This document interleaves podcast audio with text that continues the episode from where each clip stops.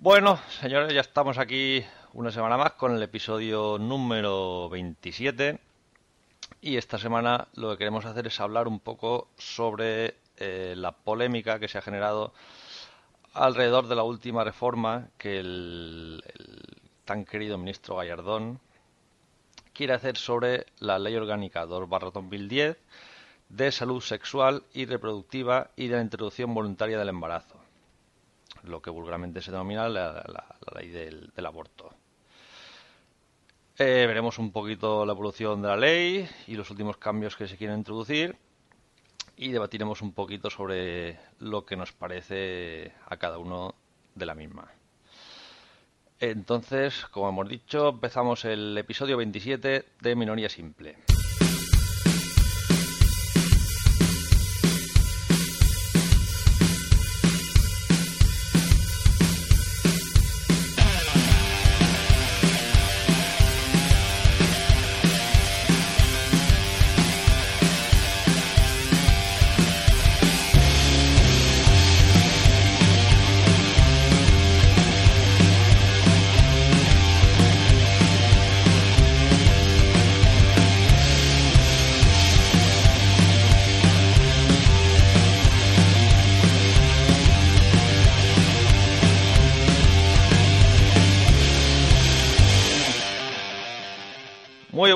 Semana más. Ya estamos aquí otra vez. Madre mía, cuánto tiempo. Esta semana tenemos aquí con nosotros a Álvaro. Álvaro, ¿qué pasa? Hola, ¿qué pasa? ¿Cómo estás? ¿Me se oye? ¿Me se oye? ¿Me se escucha? Sí, hombre, está perfecto. Pues muy bien, todo bien. Aquí en familia y con buena gente. Muy bien, sí me gusta. También está por ahí Luis. ¿Qué pasa, Luis? ¿Qué pasa, David? ¿Cómo estás? Pues muy bien, aquí ya, ya, ya he vuelto aquí a casa Álvaro y nada, empezar otro, otro podcast. Muy bien, también tenemos al señor Jaime Marín. Hola, Jaime Marín. Ey, ¿qué pasa? ¿Cómo estás? Mal, ¡Marín! ¡Ay, Marín! ¿Mal Eso. por qué? porque soy parado y soy andaluz, que, que peor se puede ser, ¿no? La peor de las combinaciones. Nos reímos, pero por no llorar, ¿eh? Sí, sí. Ya, ya, ya lloro yo, no te preocupes. Ánimo. Nosotros, nosotros somos valencianos que tampoco la cosa está muy... Pero Muy bueno, a vosotros solo os roban, tampoco pasa nada. Ah, casi nada. Ay, señor. Y también tenemos por ahí la voz de la, de la sabiduría, señorita Alejandra. Muy buenas. Hola, buenas tardes. ¿Qué tal? Bien, aquí, a ver si colaboro un poco. Claro que sí. Necesitamos un poquito de- del punto de vista femenino, el toque femenino del podcast. Me tendrías que haber dicho que venía una chica, me hubiera peinado. Pero tú no te habías cortado el pelo hace poco. Ya, pero tú sabes, hay que acicalarse un poquillo. Ah, vale, vale. Creía que te ibas a peinar tipo chica. Hay que ponerse guapín. Y aquí metiendo publicidad subliminal ahí a tope, ¿eh? Bien traído. Bueno, pues nada, ponemos la cuña como siempre. Un podcast también muy bueno, muy bueno. Y enseguida volvemos ya al lío. Hasta ahora.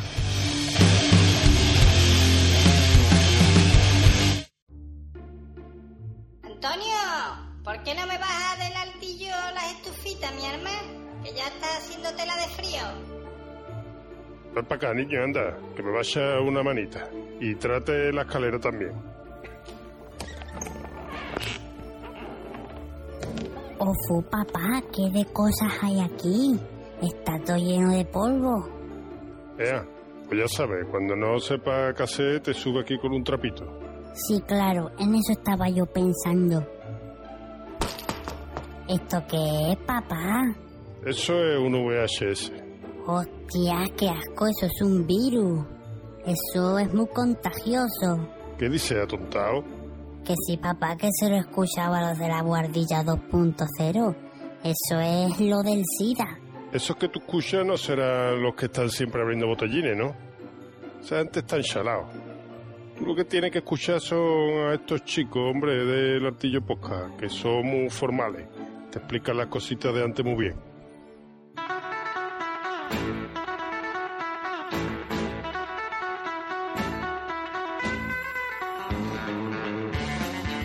Altillo Podcast, tu podcast con dos dedos de polvo. Encuéntralo en altillopodcast.com, en iTunes, en iVoox o en Miro.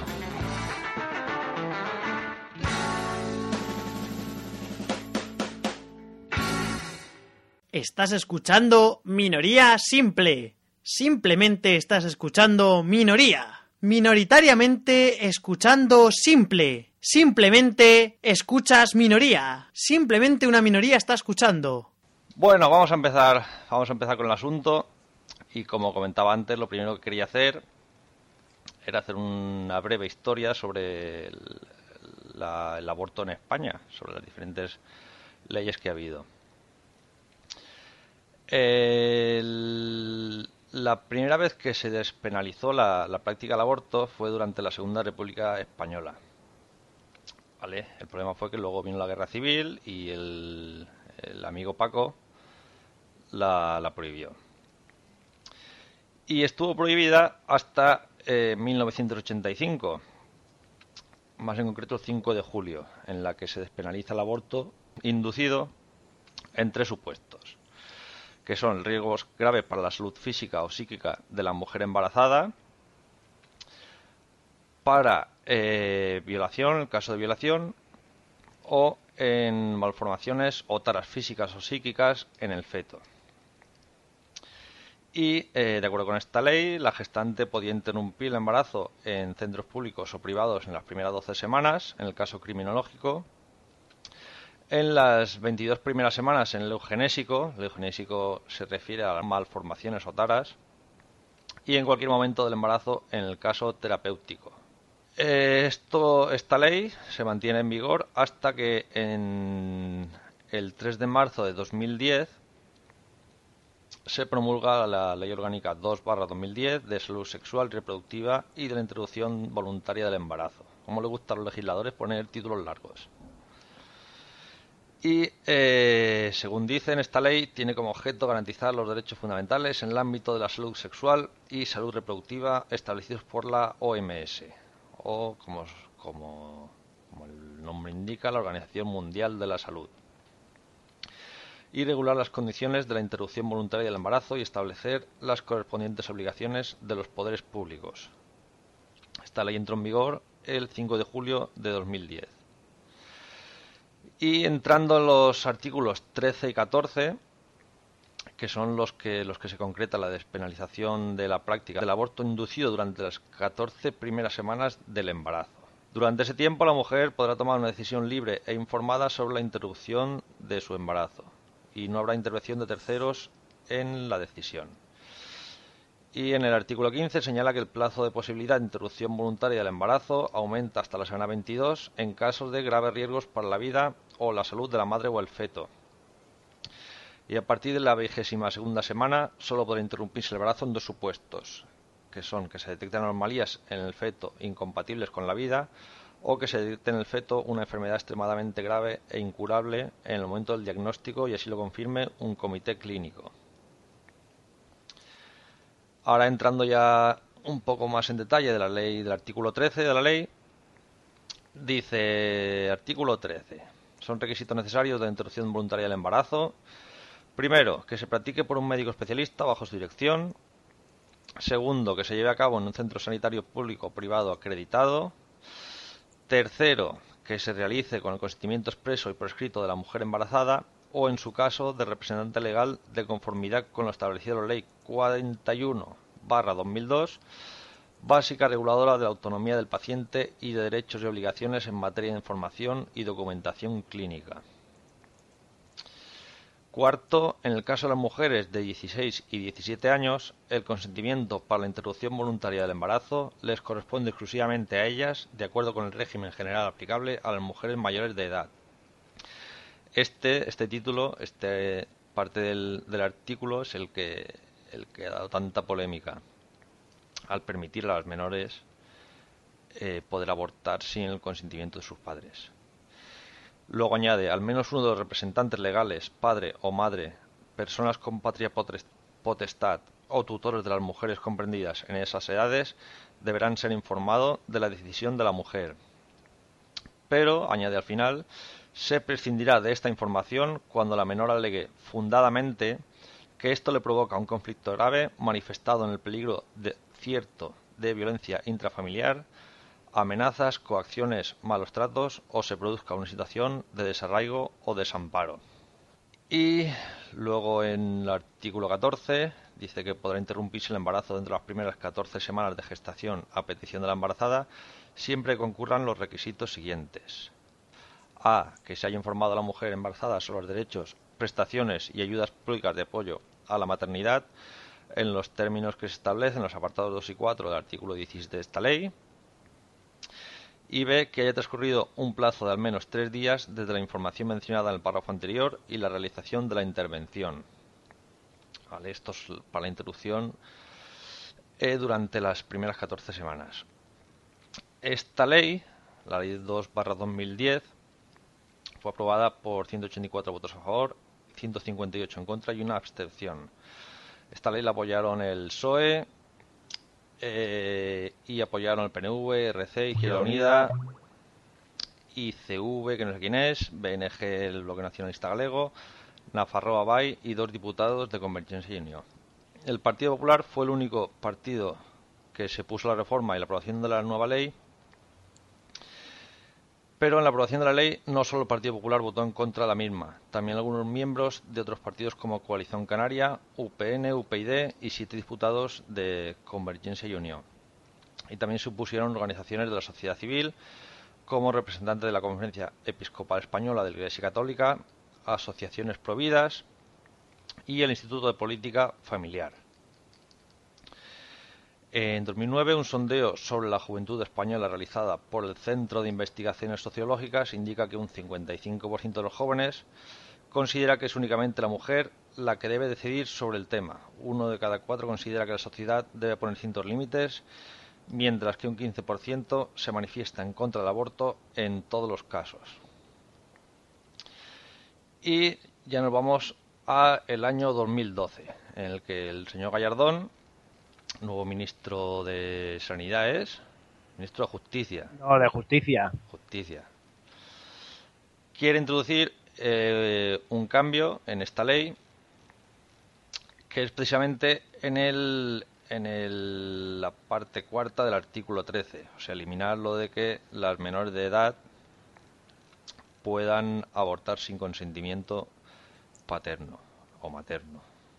Y básicamente el ministro dice que la ley del aborto va dirigida a aumentar la protección del derecho por excelencia de la mujer, el de la maternidad. Gallardón también comenta que en muchas ocasiones se genera una violencia de género estructural contra la mujer por el mero hecho del embarazo.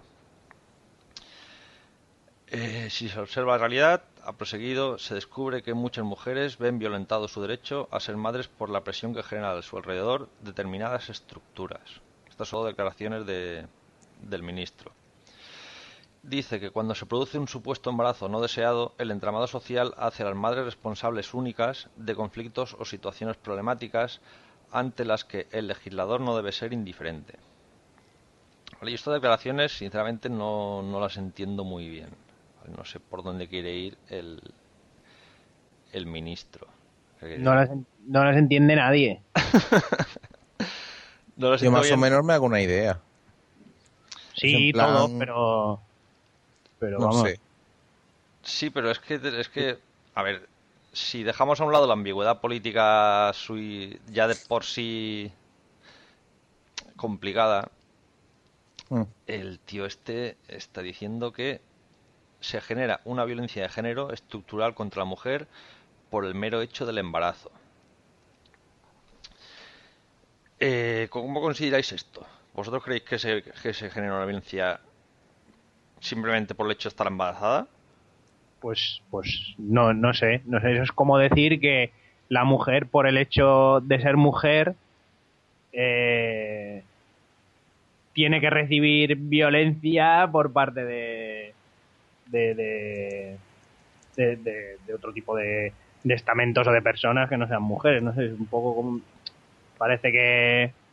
O sea, está claro que hay una violencia de género, eh, pero o sea, no es por, o sea, no se puede hacer culpable a, una, a la condición de ser mujer el, el hecho de que haya una violencia de género, ¿no? Encima que parece que es culpable la mujer por recibir violencia de género, ¿no? Es, es algo así como...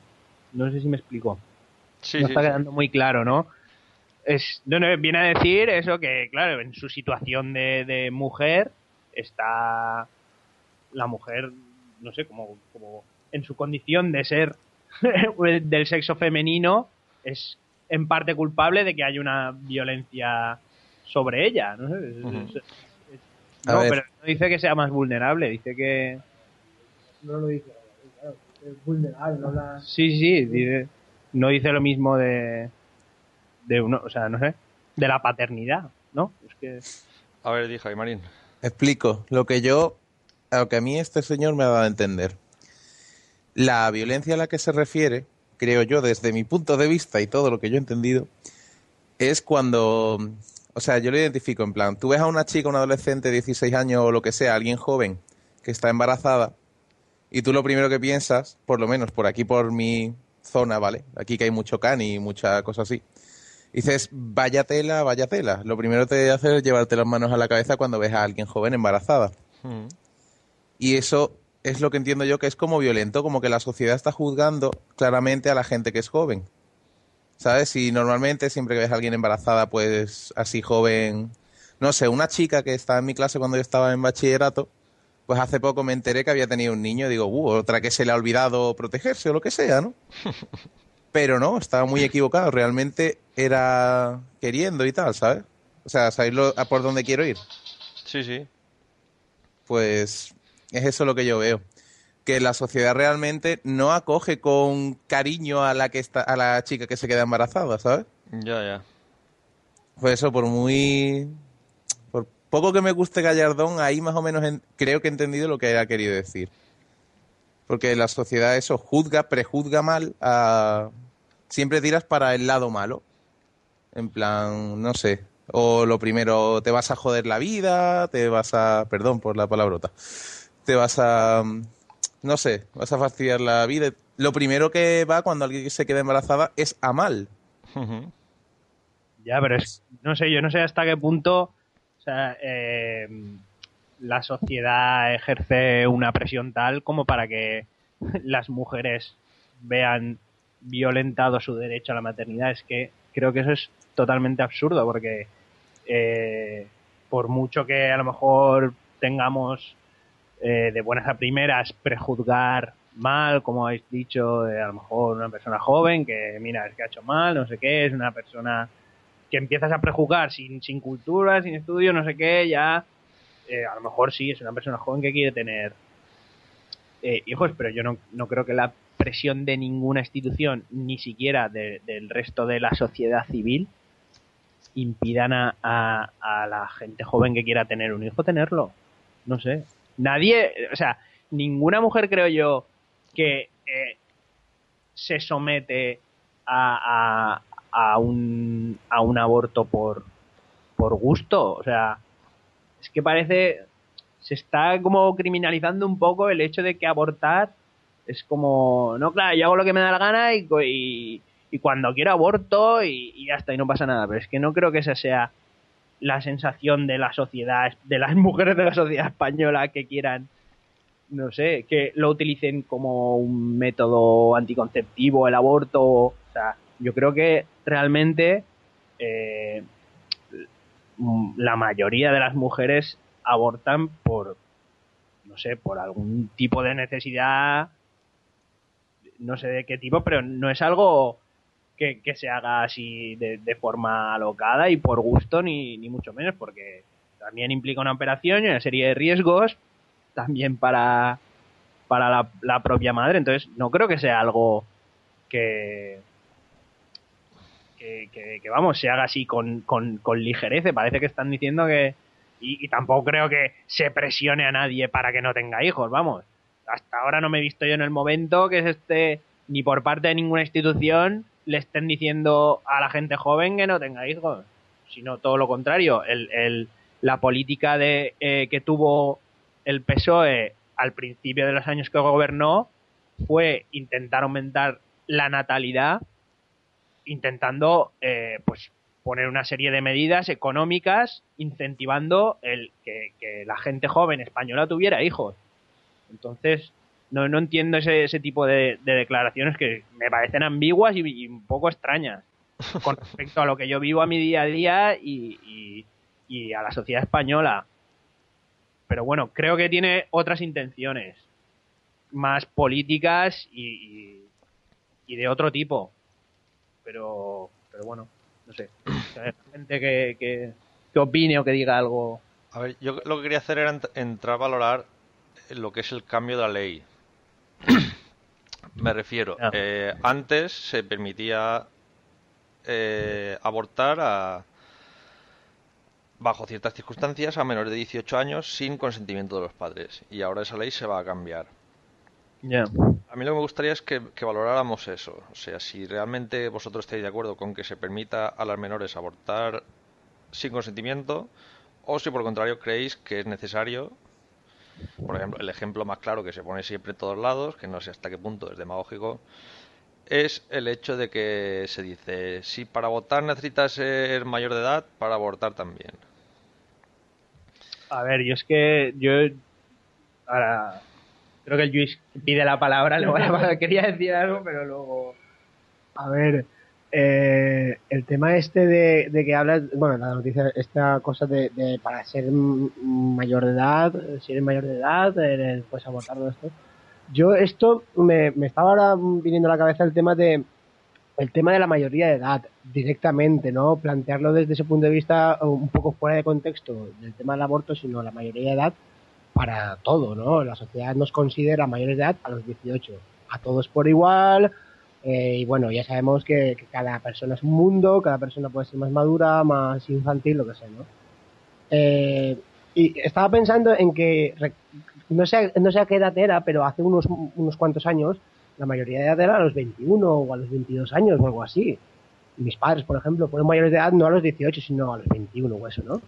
Entonces, el, el tema este de, de con- contraponiéndolo con, con lo que sería la, la, la mayoría de edad para abortar, de los 16 a los 18 años, a lo mejor no habría que subir en este caso esa ley para que sea a partir de los 18 o de los 16 con un consentimiento paterno, sino que podría llegar a ser una ley, la reforma podría llegar a ser de la ley de que, que nos, que nos dice cuándo somos mayores de edad, ¿no? ¿Por qué no se baja esa ley a los 16? Si se ha ido bajando respecto a nuestra evolución como sociedad y tal, se podría bajar esa, esa mayoría de edad a los 16 años. O sea, en cuanto tú puedes, puedes abortar, puedes conducir un coche, puedes, no sé, puedes incluso acceder a la universidad por- porque eres muy inteligente a los 16, no esperarte a los 18, eh, puedes ir a la cárcel a los 16, pues muy bien, ¿no? En plan de que, o sea, la mayoría de edad la, la asumes porque el Estado nos la pone, o sea, cada uno, eso, eso ya es un tema ya que también se podría debatir mucho, ¿no? Porque a una edad o a otra. Pero yo pienso esto que igual eh, el caso no sería subir eh, el, el- tema del aborto, sino a lo mejor plantearse el bajar el tema de la mayoría de edad, viendo que lo- la, gente hoy en día, cuanto más desde una edad más joven, ya empieza a ser más madura, ¿no? Y eso ha pasado pues con la, nuestra evolución. No sé, y respecto al tema de, lo que decíamos de, de que una niña, por ejemplo, de 16 años que, que tenga que, que cuestionárselo a los padres, pero tiene problemas porque en su casa la familia, bueno, pues no, no funciona bien la familia y tal. En este caso, son, son los padres que no, no entienden la situación porque a lo mejor no, no sé, pues no, no llegan a eso, ¿no? La niña puede tener su- sus motivos por de haberse quedado preñada o lo que sea. Pero en este caso, yo eh, también plantearía, no, yo estoy como si yo disparo con temas, ¿no? Así, más, más que solucionarlos, pongo otros y más. Abriendo más el abanico de nos posibilidades. da por culo, Luis. No, pero yo con esto quería decir un poco que el tema, en, el, en ese tema en el que los padres no responden de una manera eh, racional y, y con, con su hija, que al fin y al cabo es su hija, como padres y tutores, a lo mejor en este caso habría que plantearse eh, el Estado una ley eh, en cuanto a la, a la tutoría de estos padres, ¿no? La, la, la patria Estado o lo que sea, porque al fin y al cabo, si a los 16 eres menor de edad y tus padres no, no responden por ti, o sea, estos padres no, no, no pueden ser, eh, o sea, deberías de estar, de- no, tener un tutor, un tutor que ese a lo mejor sí que responde por ti. y, y habla contigo, no sé, bueno, ya existe el tema de, de no quieres contárselo a sus- tus padres porque te matan, ¿no? Te quedas preñada, te van a matar y... y- Pues haber tenido cuidado. Bueno, lo pero al final, eh, al final cada situación es un mundo, ¿no? Cada, o sea, cuando una niña quiere abortar, a lo mejor es porque realmente no, no lo ha pasado bien en el momento que le debería de haber pasado bien, ¿no? Porque si lo, si lo ha pasado bien, a lo mejor dice, yo qué sé, tengo 16, pero no sé, el chico me gusta. Hombre, podemos hacer, ¿sabes? Que a lo mejor ahí realmente la mujer a los 16 años es, es una mujer, porque ya puede tener hijos, ya está. Entonces, claro, somos- es menor de edad porque lo dice la sociedad y punto. Ahí yo, ese- esos temas, yo creo que igual a lo mejor eh, si Alejandra se anima más un poco, la invitaría por eso, por el, punto de que es, un, la voz femenina de este programa de hoy y podría darnos ese punto que yo estoy un poco defendiendo ese aspecto de más humano que no ni, ni, ni feminista ni nada. No soy feminista, yo soy humano. Pero bueno, si, si Alejandra se anima un poquito y, y quiere comentar algo así. Eh, bueno, a ver, yo. Para mí es un poco más complicado verlo de otra manera que de- diferente a la vuestra, ¿no? O sea, yo, para empezar, creo que nadie, en el momento en que una mujer se queda embarazada, la responsabilidad en todos los sentidos, si es bueno como si es malo, es de esa mujer y de nadie más. Y le va a cambiar su vida desde ese momento. Aborte o no abortes, en el momento en el que te das cuenta que estás embarazada, tu vida va a cambiar.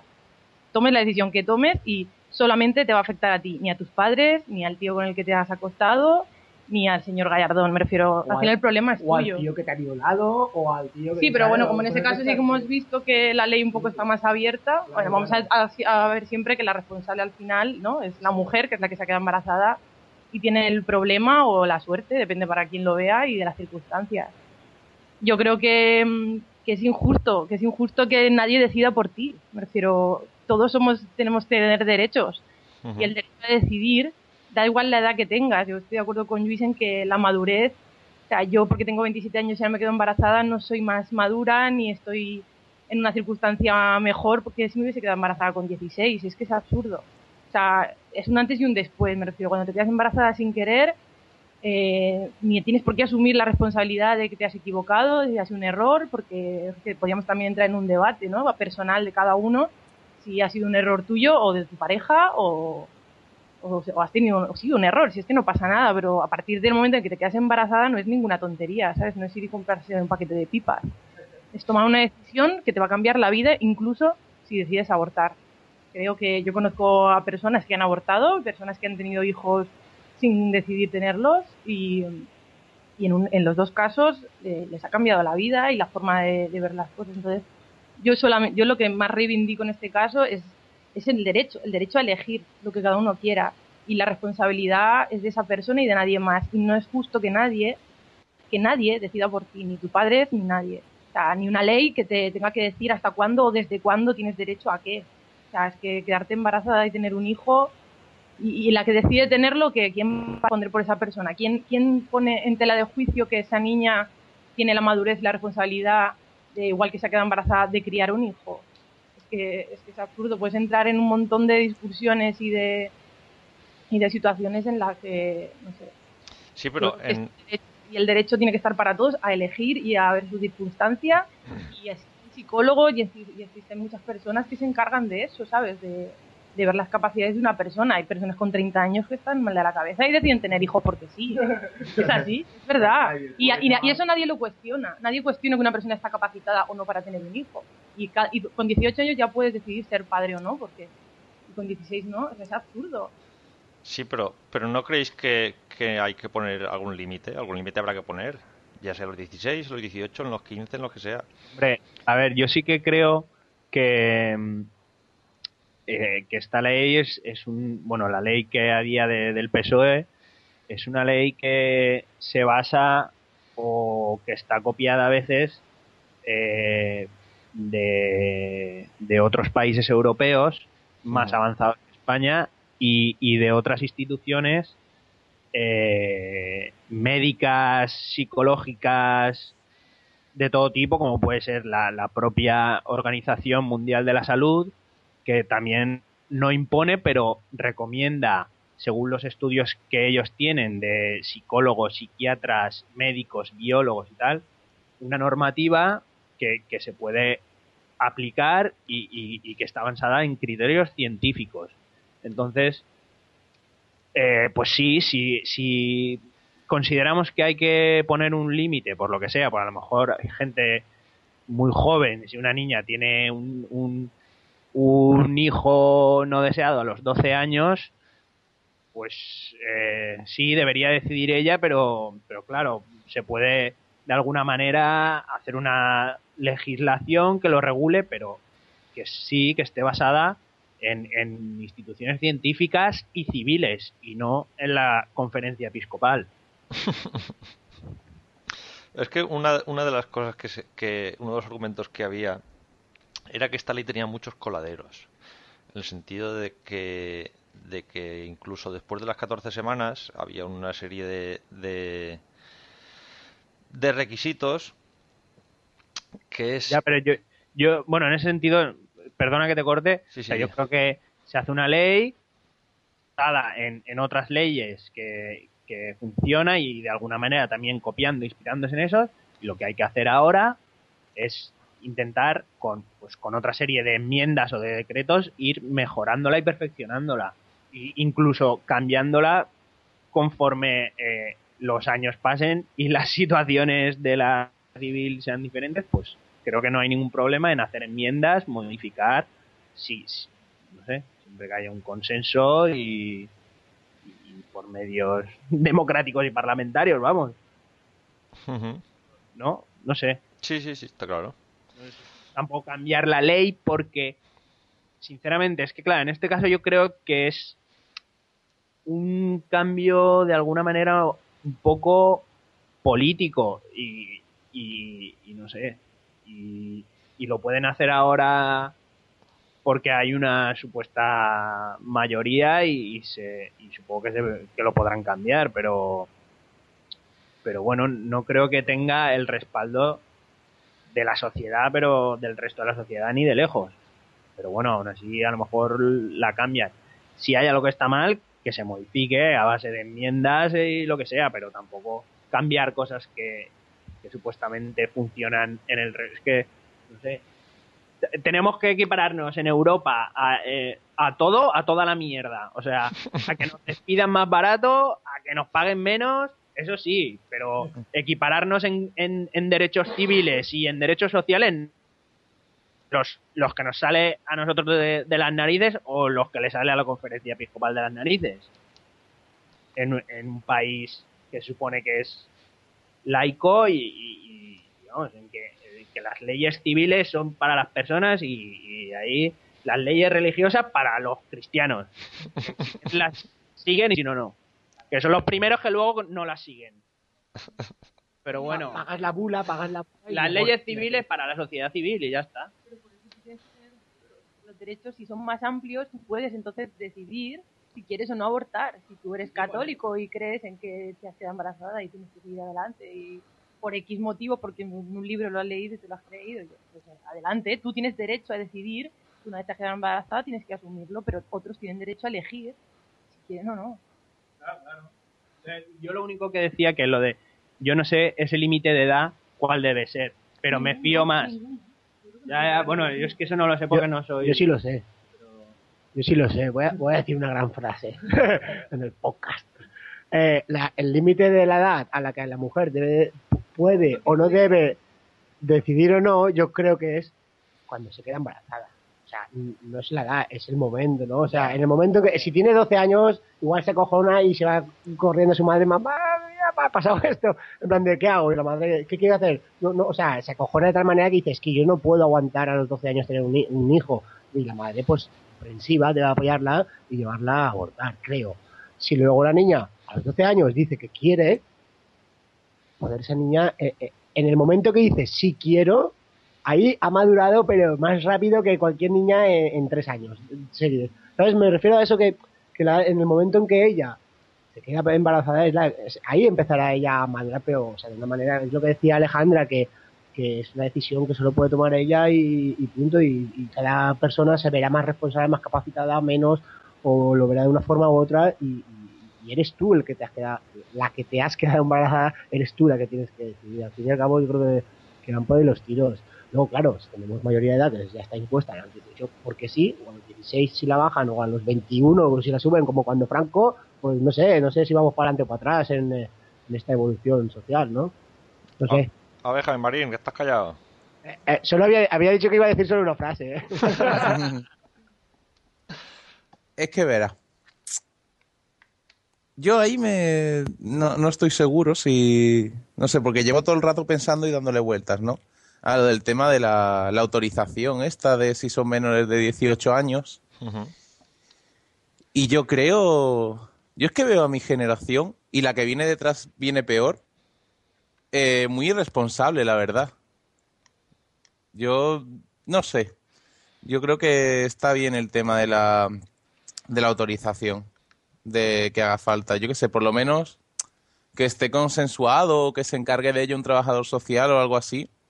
A ver si sabes lo que quiero decir. Que de repente vaya la chica ella sola y no sé qué, pues no, pero por ejemplo, que fuera con alguien de su familia y le y tuviera la, esta persona, yo qué sé, su madre, por ejemplo, la madre lo sabe o a lo mejor a la madre le parece mal y no quiere, por ejemplo, y tiene que, no sé, imagina, una chica va con su madre la chica quiere abortar, la madre no quiere que lo haga, pues entonces que se encargue ya el educador social o la persona que sea o quien trabaje en ello de mm, ayudarla a decidirla o, o aceptar la situación de la Sí, chica. pero- que se estudie el caso, que no sea como sencillo, ¿sabes?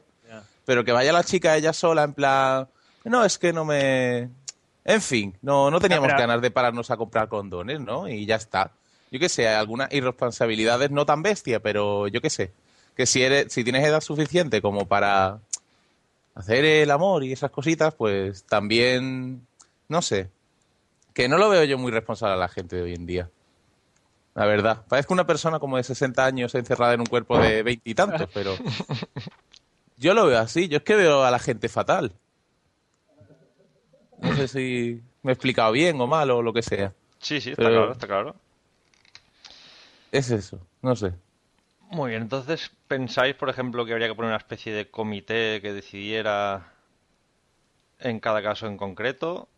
Yo O- sí. Pero, entonces yo pongo también ahora eh, en duda también que una mujer, como he dicho antes, con 30 años esté o no capacitada para tener un hijo. Todo el mundo, todos tenemos que decidir, hay que hacer un comité para que cada mujer se decida que cada mujer está capacitada para ser o no madre. O depende de la edad. O sea, la o sea, el estar capacitada o el ser responsable, ¿a qué nos atendemos? ¿A- ¿Al hecho de que ha tenido ha cometido un error porque es una niña?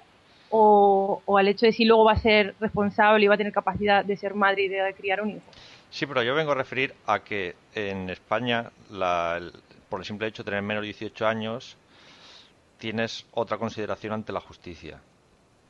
Entonces, en esos casos en los que eres diferente, y esto lo igualo, por ejemplo, al tema, al tema de, de la justicia en cuanto a penal y todo esto. O sea, debería de ser un comité el que decidiera si tú realmente eres mayor de edad o no eres mayor de edad, tanto para el embarazo como para penas de prisiones o cosas de esas.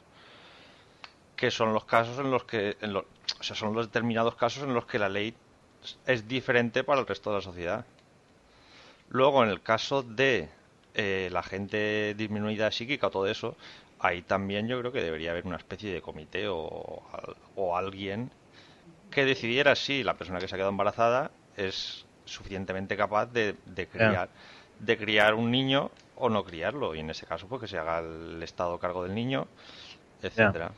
Bueno, a lo mejor lo que habría que hacer es no poner límite de edad y, y hacer, eh, o sea, poner comités, asesores, especialistas para, eh, no para presionar, pero para informar y, intentar dar eh, asesoramiento a esa persona y que luego esa persona que está embarazada tenga la última palabra después de haber recibido toda la información de especialistas de, de todo tipo que, que le hayan dicho pues que le asesoren también. Pues estamos hablando de, de pues eso de, de psicólogos de trabajadores sociales de pues, alguien que, que ayude a lo mejor a la hora de tomar decisiones pero la última palabra sí que la la debe tomar la propia persona no la propia mujer si, si límite de edad, creo yo. Bueno, Yo creo, yo creo que todo esto nos está llevando a una especie de contradicción entre nosotros mismos porque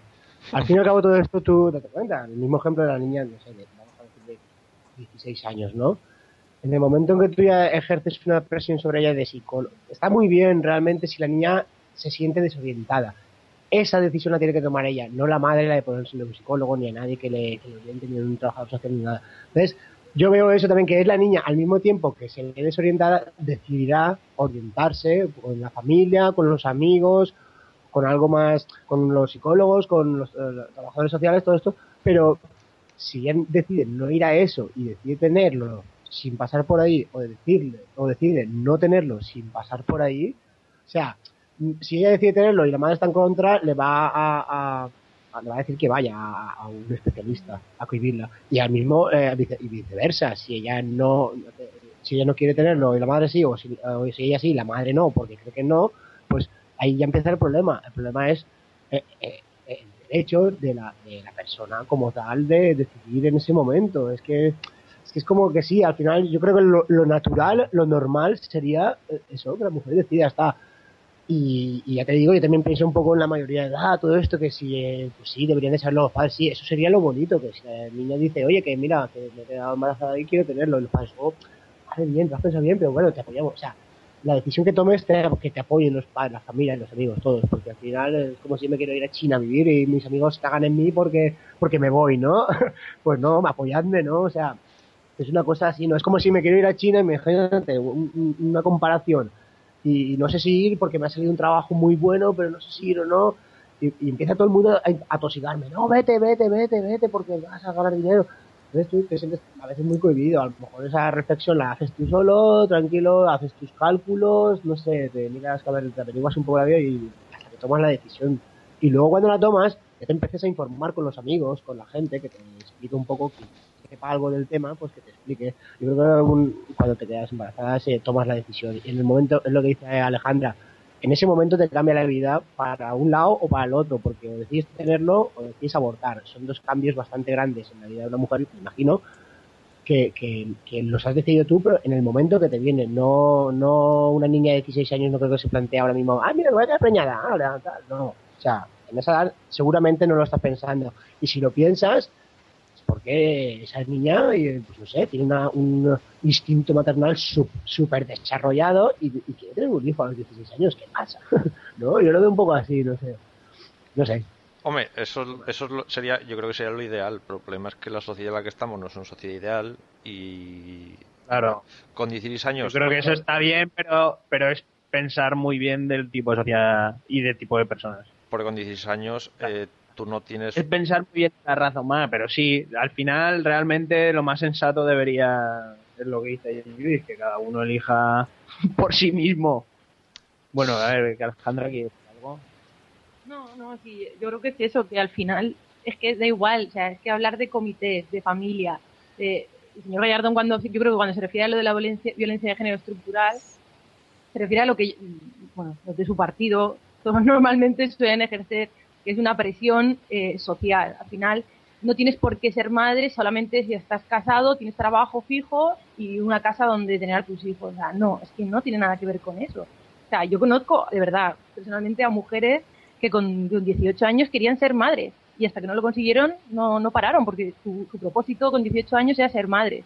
¿Y quién, quién, o sea, con 16 ni con 18, quién, ni el, ni el sociólogo, ni el psicólogo, ni tu padre, ni tus amigos, ni nadie, tiene que decir si tú estás capacitado o no, si tu decisión eh, es, madura o no. O sea, es que da igual. O sea, es absurdo. Igual que si lo, haces porque tomas una decisión y, y buscas quedarte embarazada, nadie lo pone tampoco en, en, en juicio, ¿no? De- de- nadie decide, oye, no te, no te va a ir tu madre y va a decir, oye, que, pero tía, que tienes 27 años, que no tienes currículum, no has estudiado, no tienes curro, no tienes casa y me estás diciendo que quieres ser madre, bueno, pues Tienes todo, tienes ahí, es ahora que hijo. ninguna decisión creo que la tiene que nadie tiene ese tipo de decisiones nadie la puede decidir por ti ni tiene que, que hacer un comité de valoración sobre si tú estás capacitado ni te tiene que informar de nada yo creo de verdad que como mujer en el momento en el que te quedas embarazada o sea cambia todo. Aparte de tu cuerpo tu cabeza tu mente tus perspectivas tus ideales y, tu, y, y un montón de cosas. Y creo que gran- ya es una gran putada el hecho de quedarte embarazada y tener que decidir porque incluso aunque decías no tenerlo, el resto de tu vida te plantearás si te equivocaste o no con esa decisión, igual que si lo tienes. Entonces, eh, no, no puedes, no, no sé, yo creo que es, es muy complicado que todo el mundo opine sobre una cosa que, que de los demás, ¿no? O sea, ni siquiera yo, por ser mujer, puedo opinar sobre esto porque no me he visto en la situación. En el momento que cada uno se ve en ese momento y en ese problema o en esa suerte, porque cada uno, mira, como es la vida, exacto, ¿no? Luego hay, como un problema y otro lo ve como una cosa grandiosa y maravillosa y fenomenal, ¿no? Al final dices, bueno, al final un crío es un crío, ¿no? Un niño, lo, ti- no lo tengas, pues ya, ya tienes trabajo para el resto de tu vida, no sé. ya- ya- en la vida. Esa pregunta de qué hacemos aquí, para qué hemos venido, pues cuando tienes un hijo ya sabes a qué has venido. A educar. y ya está. no sé, yo creo que es más, es más sencillo, en vez de tan complicado como lo Claro. hacemos, es más sencillo que, que cada uno en su situación elija lo que tenga que elegir y, y, a- y apechugue, por supuesto, sea cual sea su, su, su decisión y, y es su responsabilidad para el resto de su vida, insisto. Haga lo que haga y decida lo que decida. Eso como lo que decía el Dani cuando hablábamos de lo de, de la educación, que decía, no, yo es que, claro, para tener un permiso de armas tienes que hacer un psicotécnico, no sé qué, y dice, pues para tener hijos igual, también, que te hagan un examen, un psicotécnico, lo que sea. Este señor antes de dejar de No ser se padre oye. Y que te, que te pongan una mayoría de edad, pero mental.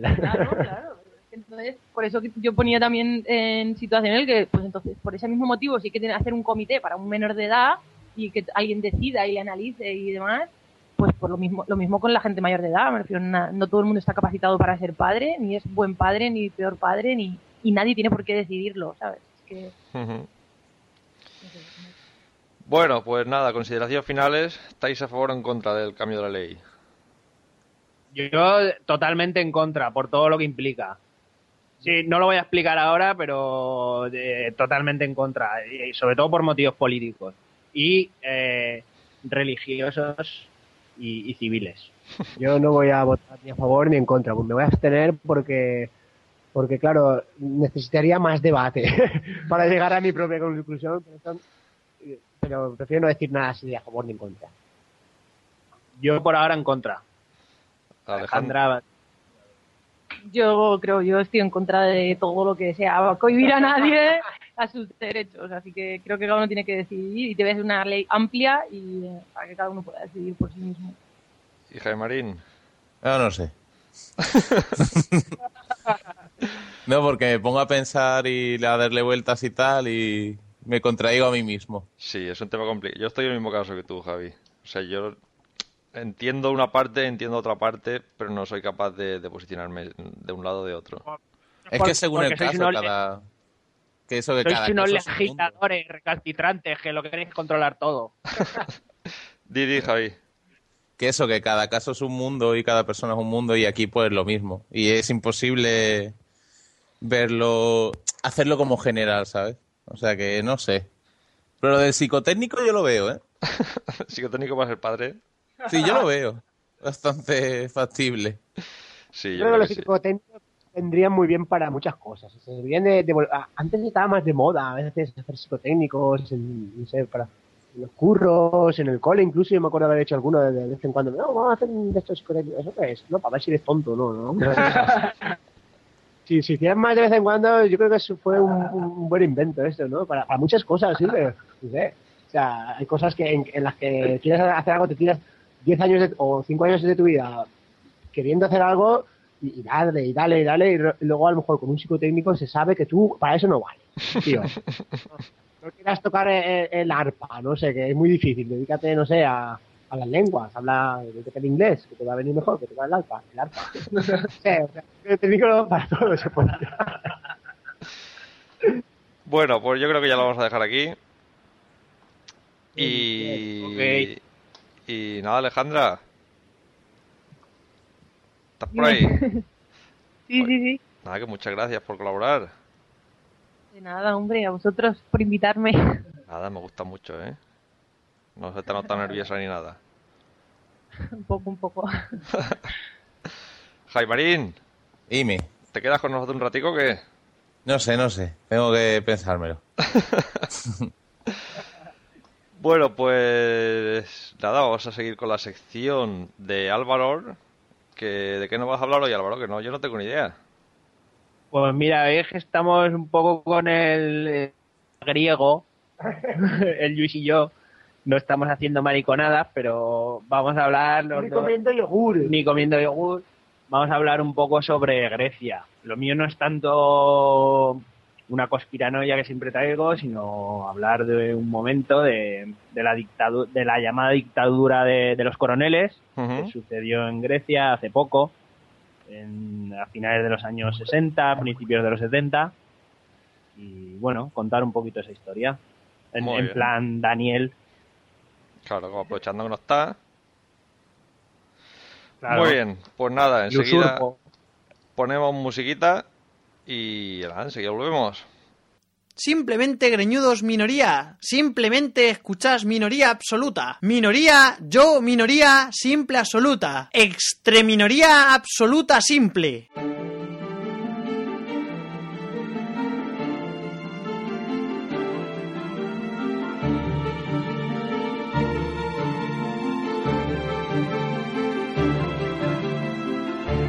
Esta semana, eh, aquí el Álvaro se ha decidido a cambiarse su sección y en lugar de hablarnos de conspiraciones, nos va a hablar un poquillo de, no sé si de historia. Sí, Álvaro. pues un poquito de historia. No sé si hablo ya Dani alguna vez, pero bueno, así en su sección Guerras y Batallas. Voy a hablar un poco de, de lo que se vino a llamar la dictadura de los coroneles. Hace referencia a un periodo dictatorial que comenzó en Grecia el 21 de abril de 1937 con el golpe de estado de los llamados coroneles del ejército griego, dirigidos por Georgios Pa- Papadopoulos y que concluyó el 24 de julio de 1974 ya con la proclamación de la Tercera República Helénica. Eh, la dictadura que tuvo lugar en Grecia está considerada en, en el ámbito internacional como un episodio más de la Guerra Fría. En, esos esfuerzos de, de Rusia, de la antigua URSS y Estados Unidos por extender sus áreas de influencia no solo en Europa, sino en el resto de continentes, pues dio lugar a una serie de, conflictos, como por ejemplo puede ser el caso de Vietnam, o en el extremo opuesto, eh, el apoyo a dictaduras prooccidentales de extrema derecha, como podían ser la de, la de Chile o de Argentina. En el caso de Grecia, los soldados se alzaron para hacer frente a lo que ellos llamaban el peligro comunista, instaurando una dictadura militar y suprimiendo las libertades políticas. Eh, el golpe de Estado que se produjo en 1967 y los siete años de gobierno militar que le siguieron fueron la consecuencia de una profunda división política que ya existía en Grecia entre los partidos de la izquierda y de la derecha y que viene desde la época de la resistencia griega a la ocupación de, de las fuerzas de- del eje después de la Segunda Guerra Mundial. ¿De acuerdo? Porque hay una, una invasión de, de, de los estados occidentales, digamos, de- del eje eh, anglosajón, Estados Unidos eh, y Gran Bretaña sobre todo. Entonces, eh, tras la liberación de, de Grecia eh, en 1944, comenzó una sangrienta guerra civil entre, entre las fuerzas comunistas del propio país, de, llamadas las ELAS, así como suena, que habían liderado durante eh, mucho tiempo la resistencia antifascista. Y por otro lado eh, estaba el gobierno que era de carácter monárquico que acababa de regresar al ex- eh, del exilio y pretendía acaparar todo el poder apoyado directamente por pues eso por, británicos y estadounidenses entonces era una época bastante convulsa y conflictiva Eh, el bando comunista estaba compuesto por el Frente de Liberación Nacional y el Ejército Popular Griego de Liberación, que es este, las que os he comentado antes. Tras una de- la derrota que sufren los comunistas en, en- en las elecciones de 1961 y con la victoria del conservador eh, Constantinos Karamanlis, eh, el ejército, este ejército popular, este ELAS, inicia una campaña de, de una lucha armada contra el gobierno, llegando a declararse el estado de, excepción en Grecia. con, con la intención por parte del gobierno de, liquidar a, ese ejército guerrillero comunista. Eh, Alexandros Papagos y, y Constantinos Karamanlis pues utilizaron, que eran los que estaban en el gobierno en ese momento, eh, utilizaron las Fuerzas Armadas griegas para, para practicar un, auténtico terrorismo de Estado y aparte de ilegalizar el Partido Comunista de Grecia y pues realizaron una, una fuerte campaña de propaganda anticomunista, lo que llevó a, un exilio masivo de, miles de griegos. Al mismo tiempo, dentro de- del propio ejército, existía una organización militar permanente llamada IDEA, que también planeaba dar un golpe de Estado para tomar el poder por su cuenta. En esta época había un periodo de, inestabilidad política bastante importante en Grecia. En los primeros años de la década de 1960, Grecia pasaba pues por, un periodo bastante convulso. A pesar de lograr una moderada victoria, el 53% de los votos en, las elecciones de 1964, la unión de centro de, de Yorgos Papandreou no fue capaz de gobernar más de 18 meses. Eh, pues Papandreou, que, que se percibía en Grecia como, como un demócrata eh, convencido, de alguna manera aspiraba a ocupar él mismo el puesto de ministro de Defensa, lo que no se veía con buenos ojos desde las altas esferas de la monarquía. En julio de 1965 tuvo lugar, por tanto, una escisión en su propio partido, eh, la Unión de Centro, que finalmente eh, se produjo a, a- a causa de que Papandreou decidió sustituir a Petros Garufalias, que estaba al frente del Ministerio de Defensa Nacional. El rey Constantino II de Grecia y príncipe de Dinamarca se negó a firmar el decreto correspondiente hasta que el, que fuera sucesor de Garufalias gozara de su plena confianza, lo que forzó la dimisión de Papandreou el 15 de julio de, de 1965. A partir de aquel día y hasta finales de diciembre de 1966, Constantino II intentó formar gobiernos con la participación de 40 diputados apóstatas o disidentes que se habían separado de, de la unión de centro de, de Papandreou. Estos diputados, liderados por, Constantinos Mitsotakis, formaron parte de los, de los sucesivos gobiernos transitorios o bien le dieron el voto confianza al rey Constantino. En un principio, el rey nombró como primer ministro a Yorgos Atanasiadis Novas, que constituyó gobiernos formado por ministros elegidos de entre esos diputados eh, disidentes o, o apóstatas. El nuevo gobierno, sin embargo, no obtuvo la mayoría en el Parlamento, formándose entonces otro gobierno con Iliad a la- eso nos hace mucha gracia, Iliad Sirimokos a la cabeza. ¿Cómo me mola los, Eh, cómo me mola los apellidos? los nombres Los mocos a la cabeza. Sirimocos.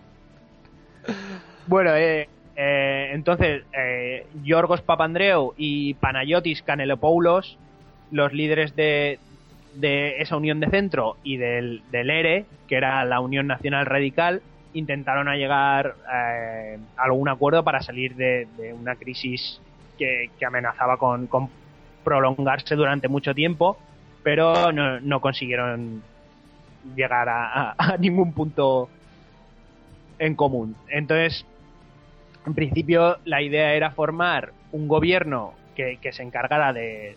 Un gobierno provisional, como siempre, que se encargara de los asuntos más urgentes y que convocara unas nuevas elecciones.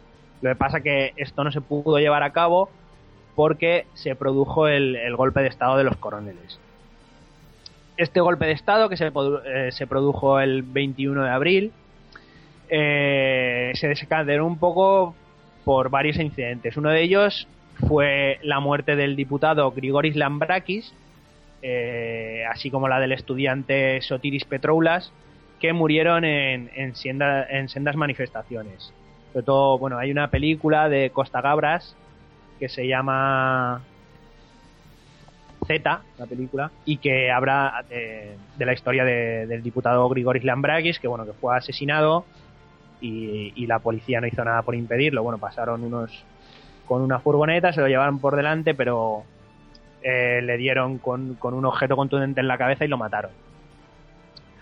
Pues bueno, estos, estos asesinatos eh, acabaron con el golpe de Estado que de, los coroneles el 21 de abril, mientras eh, se, se, se convocaban elecciones para, para el día 28, que estaban se estaba todo preparando para, para celebrar las, unas nuevas elecciones esa fecha, pero los, los oficiales del ejército con el, con el coronel Yorgos Popadopoulos al mando y la participación de- del general de brigada Estilianos Patakos y el coronel Nicolaos Macaresos reunieron alrededor de 100 tanques en el distrito de la capital y los pusieron en movimiento al amanecer de ese día 21 con el objetivo de tomar el Ministerio de Defensa griego. Además, estos militares trazaron un plan que designaba como obligatoria la toma de posesión del ejército, o sea, la toma de posesión del gobierno por parte del ejército, con el objetivo de acabar con un, supuesto alzamiento comunista que se estaba produciendo en Grecia, en el que se aseguraba eh, el ejército rojo de, de la en, en suelo griego. Eh, intento de frente al golpe de Estado vino principalmente del, eh, ministro de Orden Público, Yorgos Ralis, eh, que intentó contactar con el general de brigada Vidalis para que pusiera en movimiento eh, pues la tercera brigada del ejército que estaba en, en Salónica.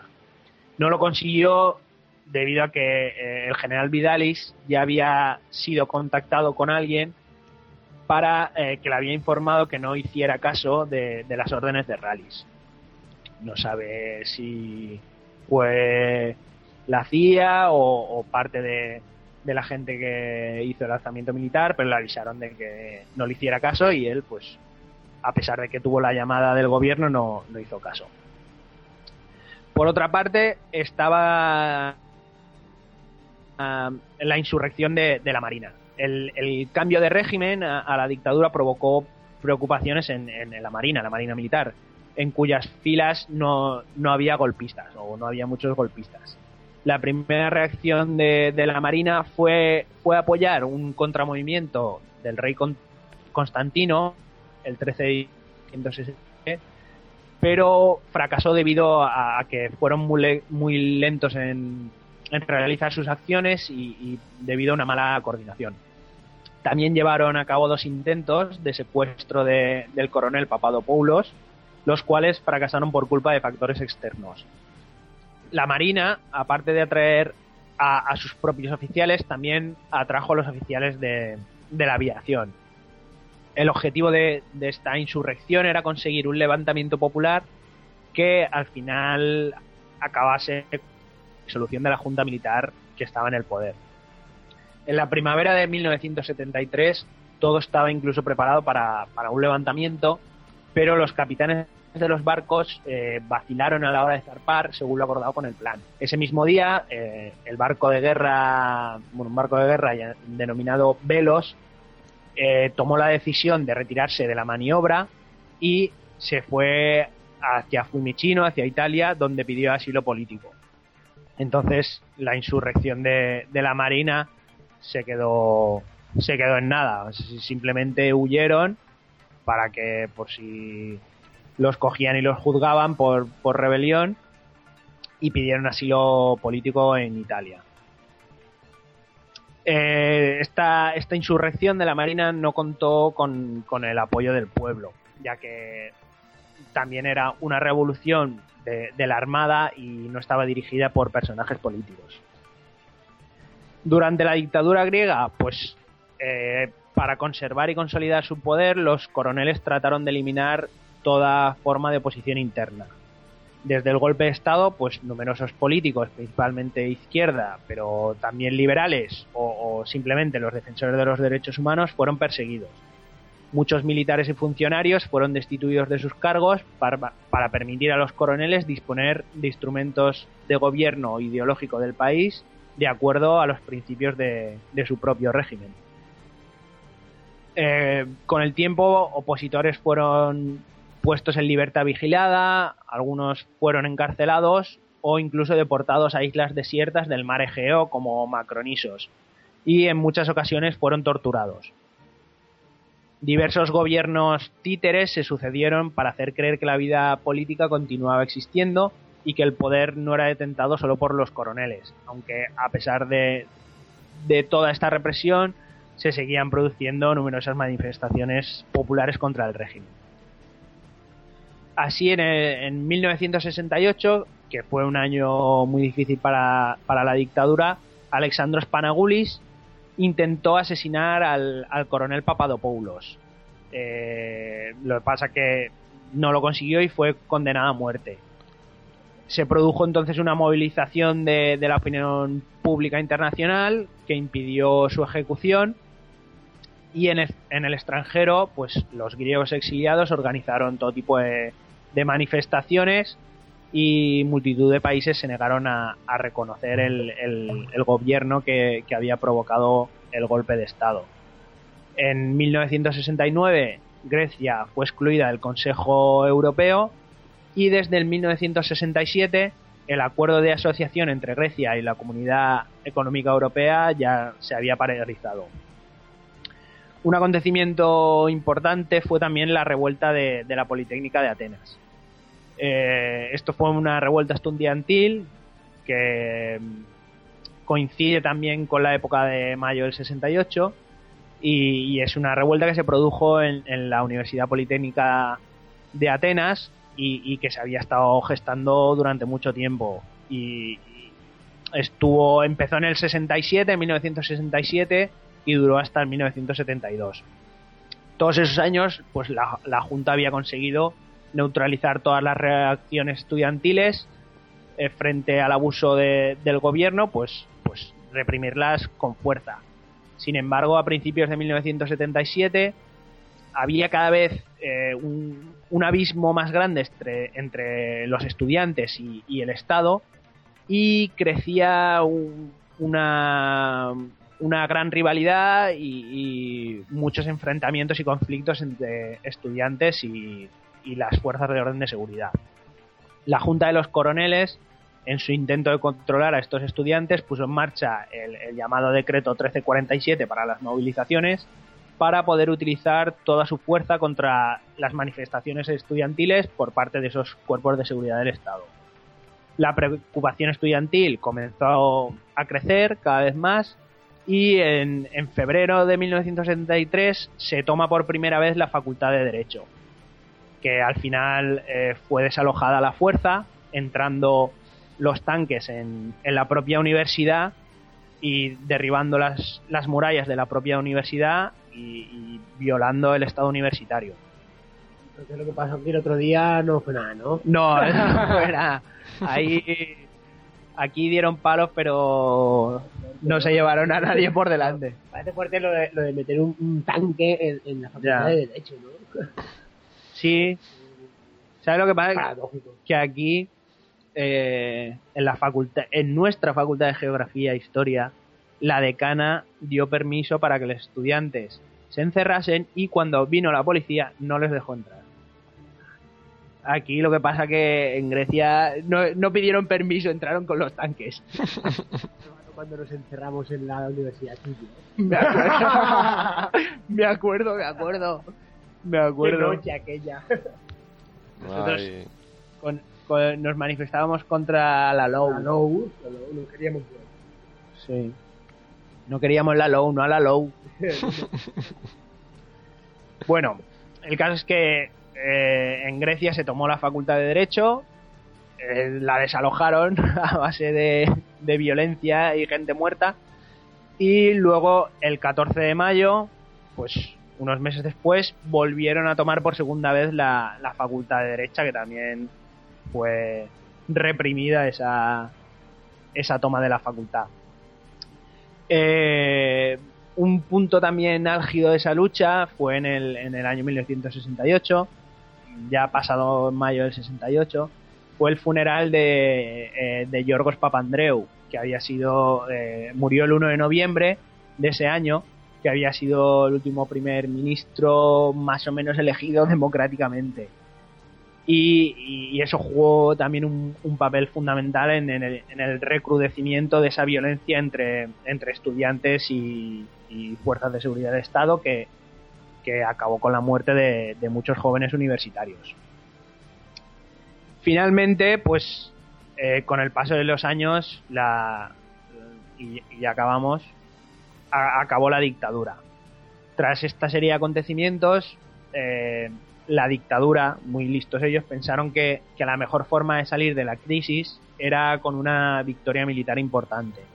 Y eh, pusieron su mirada en Chipre y decidieron llevar a cabo pues, una intervención militar eh, para intentar unir Chipre a Grecia.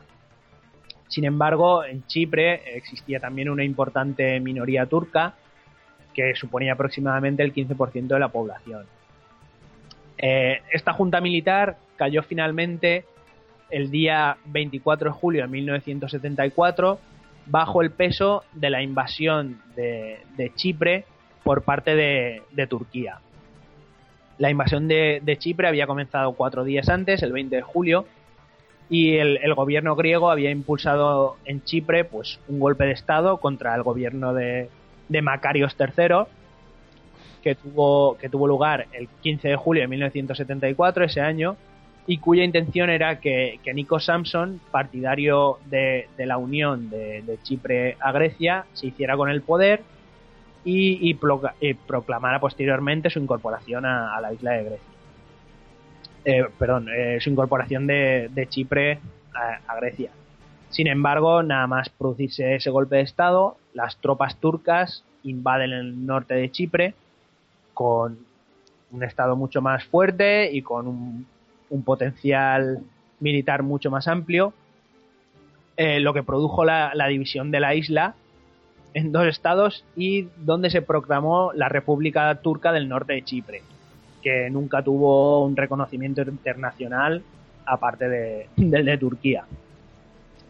Ese mismo día, eh, el 15 de julio, llegó a Atenas eh, el anterior primer ministro conservador, que era Constantinos Karamanlis, que hemos hablado antes, eh, en un jet privado del, del gobierno de Francia. Era el avión que transportaba normalmente al presidente francés, Giscard d'Estaing, que era un amigo íntimo suyo.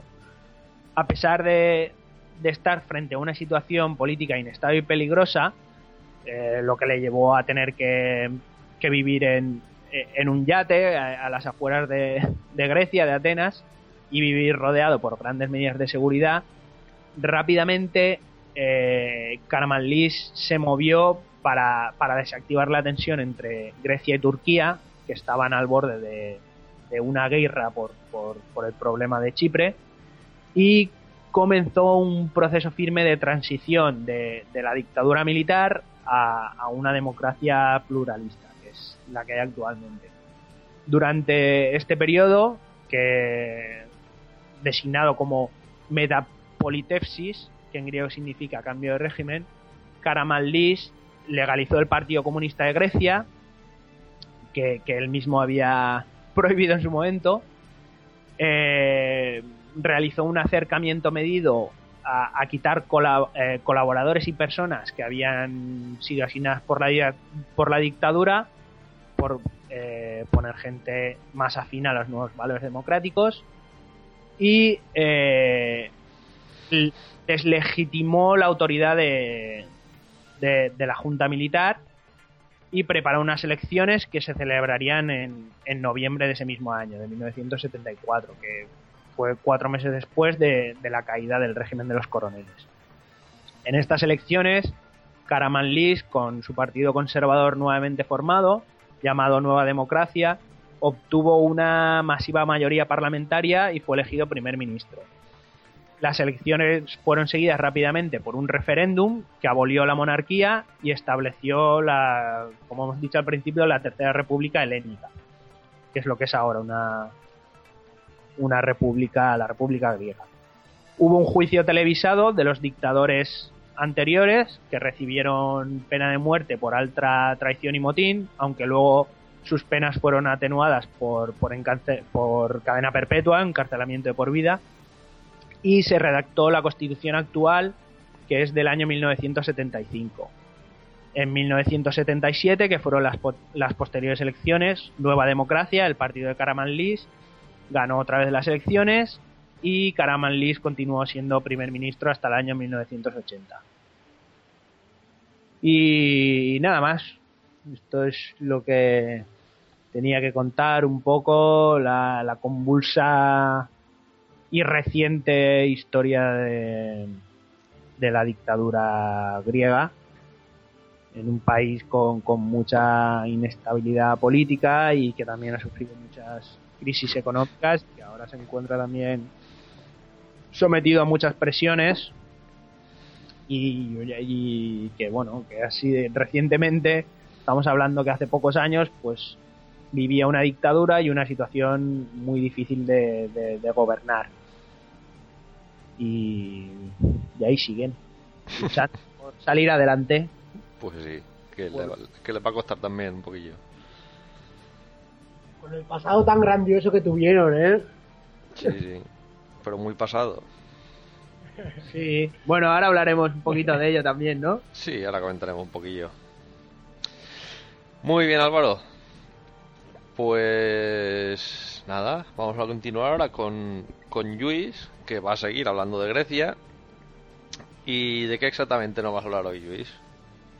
Pues nada, eh, nos habíamos quedado introduciéndonos, hicimos un, un capítulo de la Acrópolis, si os acordáis, introducimos el tema de lo que es eh, un poco estético y un poco la sociedad, la política de Grecia, mm, la Grecia antigua, hablamos ahora, no tenemos que ir un poco más allá, claro. Y nada, entonces ya hoy vamos al, al de la cuestión de lo que nos interesa en esta sección, que es el arte, ¿no? Y básicamente pues hablaremos de la arquitectura, la escultura y no sé, si nos da un poquito de tiempo hablaremos un pelín de la, de la cerámica, que va unida así un poco con la pintura. Pues nada, te ponemos la musiquita y volvemos enseguida. Simplemente minoría, escuchas simple greñudos. Te cortas el pelo, simple minoría. Estás escuchando Me corto el pelo simple.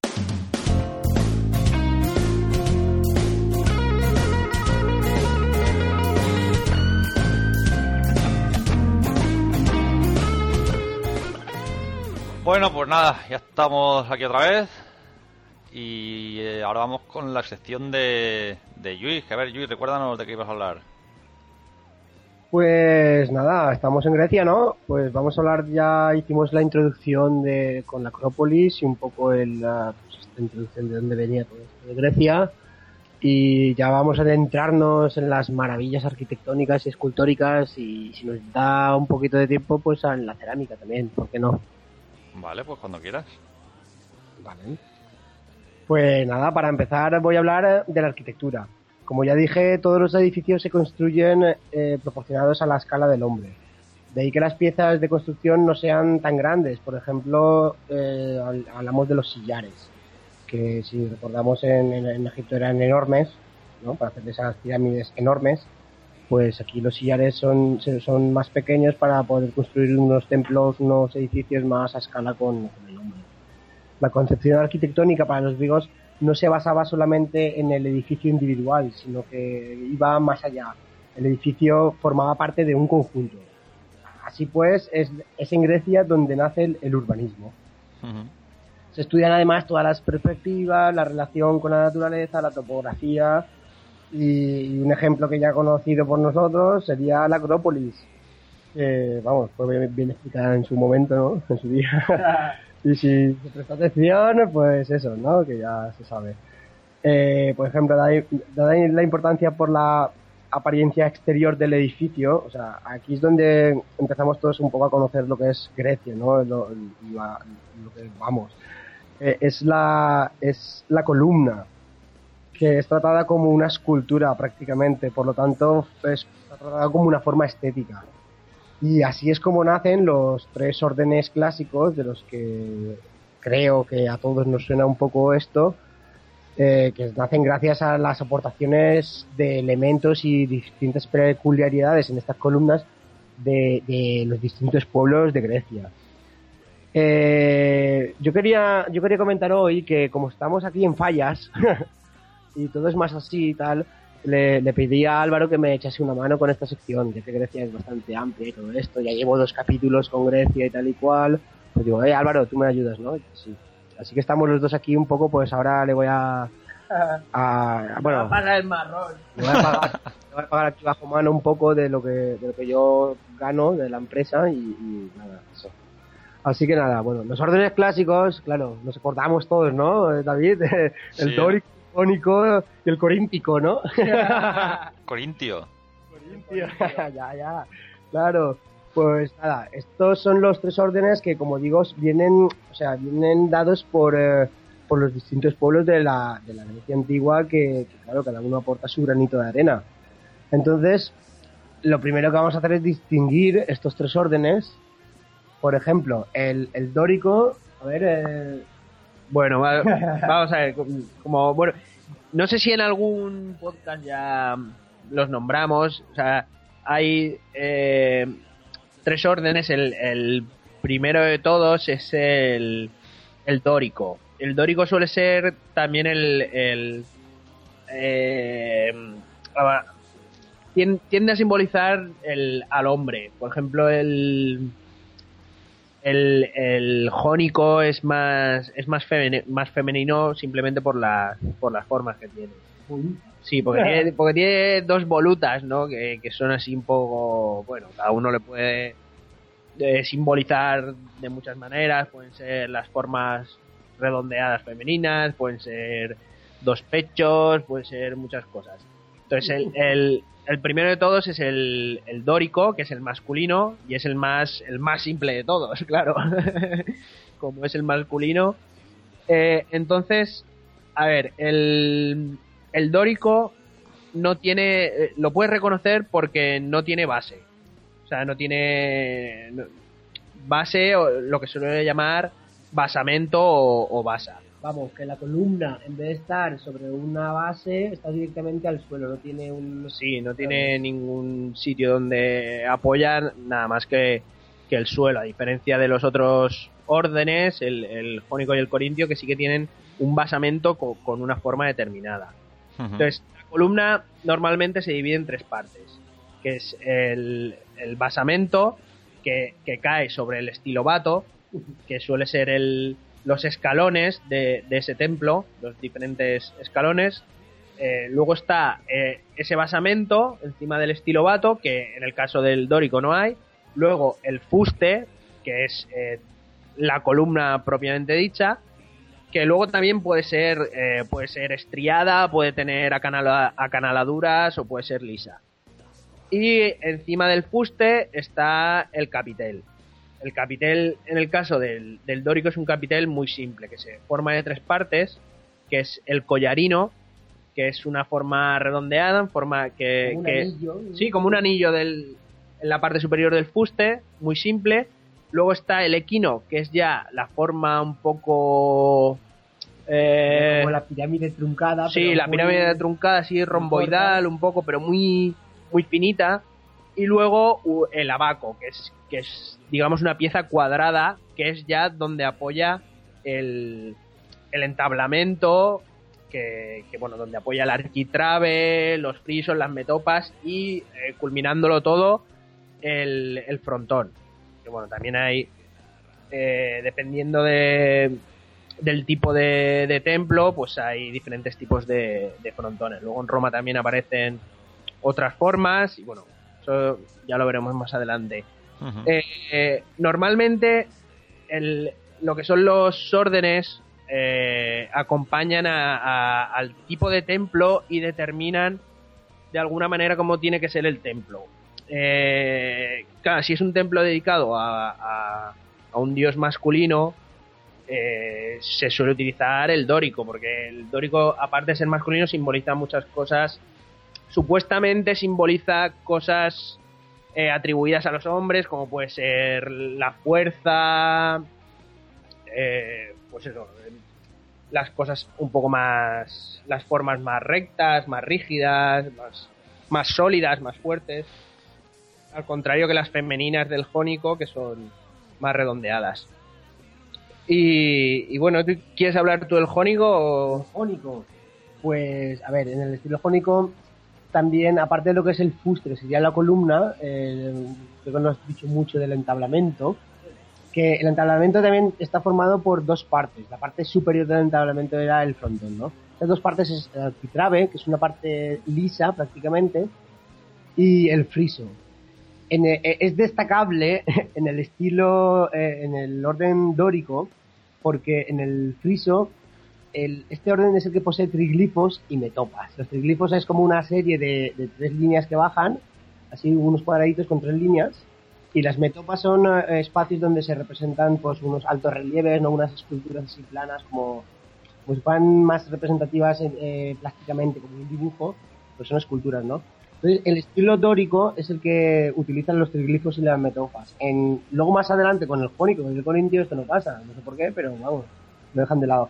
De hecho, la, eh, el, el, Partenón, del que ya hemos hablado, eh, este conservaba, no sé si se conserva alguna in situ, me parece que sí se conserva alguna, pero la, las metopas del Partenón hay muchas que están en el, en el, en el British, ¿no? En el Sí. British Museum, del tipo este que será el y tal. Pero vamos, el Partenón tenía triglifos y metopas, cosa que los, los, los edificios o templos más de orden jónico y corintio carecen de ello. Y luego, entonces, el, eh, el jónico, bueno, ya pasando al jónico, porque aquí, bueno, en el, en el frontón, que no hemos dicho nada, también eh, estaría bien hablar de lo que son las acróteras y las gárgolas. Sí. Porque hoy en día también se siguen viendo, incluso en, en templos medievales, en, se, se, se reconoce ¿no? una, una, una gárgola y una acrótera. Yo creo que Álvaro sabe muy bien esa diferencia, ¿no? Sí. bueno, el. A ver, la gárgola. eh, en principio es eh, algún tipo de escultura que, que remata el, el techo en, su parte más exterior, que es por donde eh, va evacuando el, el agua. Los, los templos tienen un techo a dos aguas, entonces eh, van evacuando el agua por, por las zonas exteriores a través de, gárgolas que, que pueden ser decoradas o no. Luego la crótera es eh, una escultura eh, generalmente de animal que sirve para rematar las esquinas del, del frontón. Pero no, no es para, para desalojar el agua propiamente, sino que es, es un remate decorativo. Prosigue, prosigue Luis con su alegato. Bueno, yo también quería comentar que eh, los órdenes vienen también de, de los antiguos pueblos griegos. De, bueno, eh, Grecia nunca ha sido un país que, que ha estado unido, sino que eran como más ciudades-estado. ¿no? Entonces, había muchos pueblos en, en, en la zona de Grecia que luego esos pueblos pertenecían a determinadas ciudades-estados, pues era Atenas, Esparta y tal, todas esas que ya conocemos. Eh, y, los órdenes responden también a, a esos pueblos, que son los dorios, los jonios y los corintios, que son pueblos de, de la antigua Grecia. Y de ahí toman el nombre porque esos pueblos se supone que tenían esas características.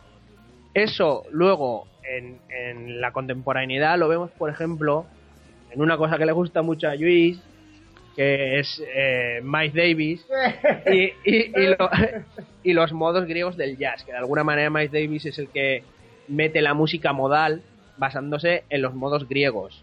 Los modos griegos significa una manera de... Bueno, eso lo puede explicar mejor porque yo no entiendo tanto de música, pero bueno. Es una manera de, de, de hacer música a unos ritmos o... Sí, está más basado en, en- en lo que sería la división de tono y semitono en una escala, ¿no? Vamos.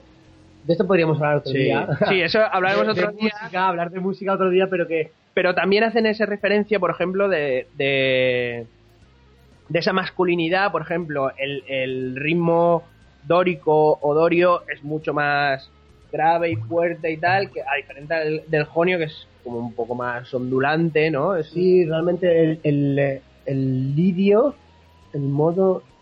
A ver, espérate, no, no quiero meter la pata, pero hay uno, David, que creo que es el lidio, que es el que coincide con la escala menor, por la, por la distinción de tonos y semitonos, ¿no? Entonces, claro, te dice... que no quiero meter la pata, por eso no quiero asegurarlo, pero no sé si es el lidio o el mixolidio, ¿no? Entonces, coincide con la escala menor, ¿qué, qué quiere decir esto? Pues que es una melodía, pues será una melodía siempre pues más, más triste, ¿no? Así un poco por decirlo pero que vamos, que sí que tiene esa referencia que no es solo, no es solo porque sí ponerle nombre a las cosas, sino que es lo que dice Álvaro, ¿no? De, lo- de los, los pueblos, cada pueblo, pueblo era pues un pueblo era más así, otro más allá, otro, otro más aislado. Entonces, claro, esto que, que ha dicho Álvaro de Miles Davis lo quería decir yo. Me lo ha quitado de la palabra, pero está muy bien. No, no, no, lo- no nos lo hemos preparado juntos. Claro, lo hemos preparado por separado. Entonces, claro, pero vamos, eso he dicho es, es- es la verdad más grande del mundo de decir que Miles Davis fue de los que la música modal la explotó al 100%. De hecho, su disco más famoso, eh, bueno, más famoso, no sé el más famoso, pero el, el que más se ha explotado industrialmente es el Kind of Blue y aquí está súper súper bien, eh, que si lo escuchas eh, y, y estudias un poco los modos griegos, te das cuenta que esto funciona así. Música modal, ese disco es el disco modal de Miles. Bueno, va, vamos a centrarnos, por favor. Vamos, es que sabes qué pasa. Ana, que están tocando tocando Pepe, Pepe Antón aquí abajo, tío, ahora. Madre mía, o fiesta en Benidorm, no sé, un paso doble aquí, las fallas, tío, me están... Tenemos aquí abajo de casa las falleras y los falleros con las bandas pasando una detrás de otro. Porque yo no sé si es que van a la ofrenda o están de pasacalles, pero vamos, Ahora- tenemos música de aquí a tope con la copa. Van a ponerle flores a la Virgen, hombre. Vamos, va, va, que nos despistamos.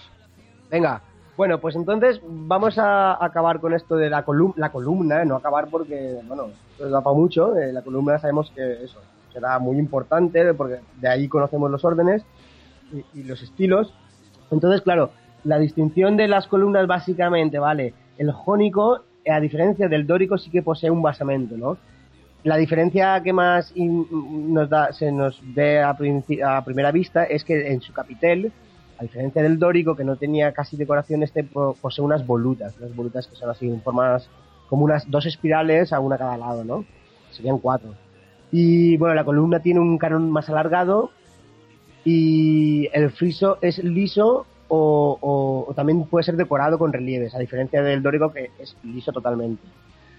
Y luego el estilo corintio, que ya es el eh, eh, sería como el último estilo, porque ya este ya pertenece al- a la época más helenística de, de Grecia, la, la más esplendorosa. La, la más barroca, digamos. Sí, un poco esplendorosa y decadente al mismo tiempo, ¿no?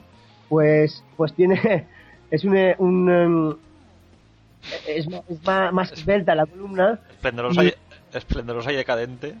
Sí, sí, Sí, es, es así. es así, hombre, es que Ese es el, es, es el comienzo de- del fin de, de una era de también. Grecia, sí. Hay, Es Grecia, una, es una paradoja, David, y Sí. además aquí está, podríamos hablar de teatro, que no vamos a hablar nada de teatro, pero el teatro en Grecia es la caña. O sea, la tragicomedia, mira, es otra paradoja, ¿no? Entonces todo esto ya es un juego del teatro, el barroquismo, o sea, el barroco que conocemos nosotros de, de- de- del siglo XVII y Europa y todo esto, e Italia, eh, Francia, este barroco ya, ya lo hicieron los griegos, que ya tenían ahí su rollo, ¿no? Entonces, en Grecia eh, hay como, como tres eras o tres etapas. Eh, empieza, que, que luego se van a repetir en, en el resto de, de civilizaciones modernas. Empiezan con, con una era arcaica, mucho más simple y mucho más recta. Luego pasan a una época clásica. Bueno, hay, hay matices, ¿eh? Luego hay una época... es clásico Sí, de Grecia sí. y de que luego, eh, pues sí, hay una, una época, llamamos, épica, ¿no? De, de recordar lo que de pasados gloriosos, bueno, una serie de matices, pero bueno, está la época arcaica, la época clásica y acaba en la helenística, que es ya el, el barroco de, de Grecia, es rizar el rizo. Y es justo el momento en, en que ya llega a su declive total. Es el principio de, de- de su desaparición. Y en Roma pasa lo mismo también. Empieza una, sí, en todos los sitios, empieza una época eh, más simple, más arcaica, pasa una clásica, que es eh, de la- la más importante, es- se llega a un barroco y ahí ya es la, la- la decadencia, ya es, es, es el principio del fin, la caída del, del imperio romano. Bueno, y la última característica del eh, estilo corintio sería la- las hojas, las hojas de acanto que tiene en su capitel. O sea que vamos, que la- las tres las- los tres estilos se diferencian, sobre todo por el capitel. El dórico no tiene nada, el jónico tiene volutas y el corintio hojas de acanto. Ya está. También otra diferencia, por ejemplo, que, que también ha nombrado Luis, era en el fuste, que es mucho más esbelto y estilizado en el, en el jónico y en el corintio que, por ejemplo, en el en el, en el dórico, que es un poquito, como decíamos, más arcaico. Además, eh, Esto lo, lo, lo vemos ahora con, con, el, eh, con el rollo ya de las, las, las características. Ah, perfecto, perfecto. Aquí también hablaremos ahora de lo que es la columna, ¿no? Este, la, la curvatura, la Ah, muy bien, muy bien, muy bien. eso, ¿no? Ah, eso, eso, eso es lo que quería Vale, decir pues yo. Que vamos me a gusta mucho el énfasis. El énfasis. bueno, pues mira, esas características ya en, en lo que es el edificio, ya dejando la columna a un lado, pero que también vamos a profundizar un poquito más ahora, porque es una característica importantísima. Bueno, pues una de ellas sería la arquitectura arquitrabada. Esto ya hablamos también en, Egipto, hablamos en Mesopotamia, es eh, simplemente líneas horizontales y verticales, ¿no?